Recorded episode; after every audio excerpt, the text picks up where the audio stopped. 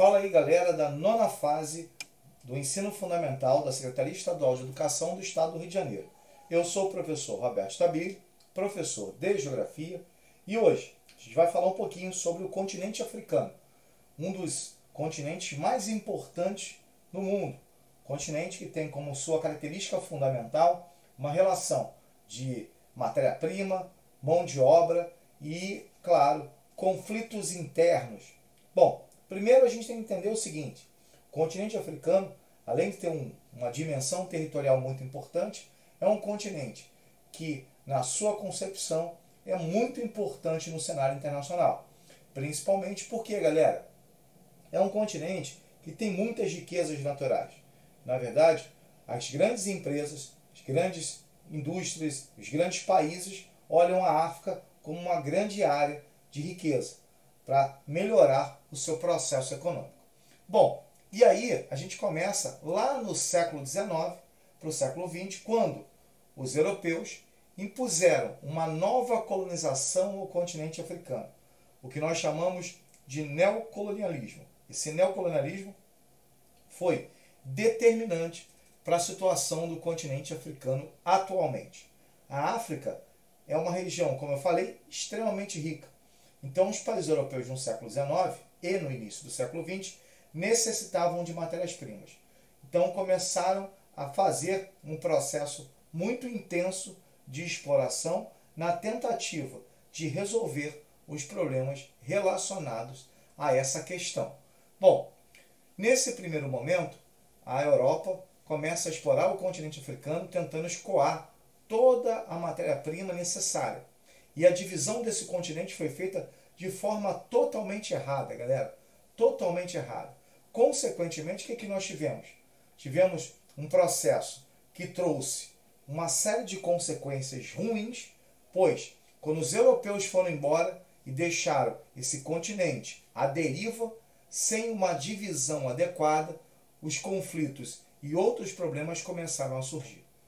Na verdade, logo após a Segunda Grande Guerra Mundial, inicia-se o processo de independência dos países africanos. Muitos deles se alongaram. Exemplo, o maior exemplo é Angola, só se tornou independente na década de 70, era colônia portuguesa, já que Portugal e Espanha também já tinham colonizado a África naquele período das navegações com o objetivo de criar portos e circular pelo continente africano.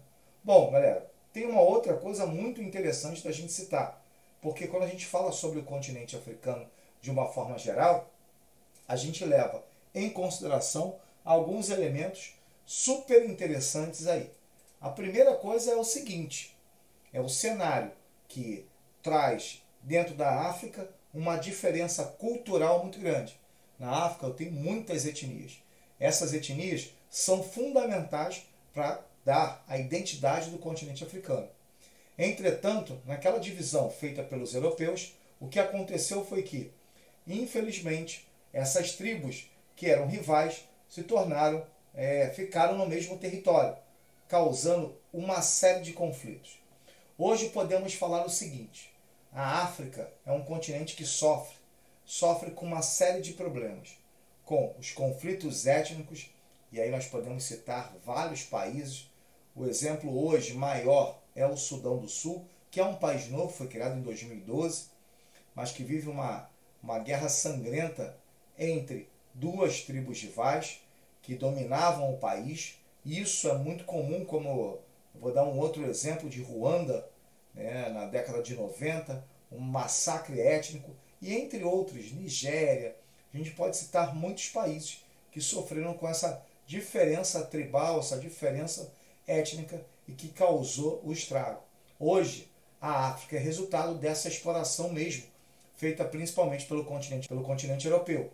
E aí, foram anos de exploração que trouxeram, hoje, a fome, a miséria, os conflitos civis e uma série de problemas, inclusive o racismo, o apartheid na África do Sul, que é um outro grave problema no continente africano. Ou seja, a África, apesar de ser muito rica, sofre com todas as consequências dessa exploração.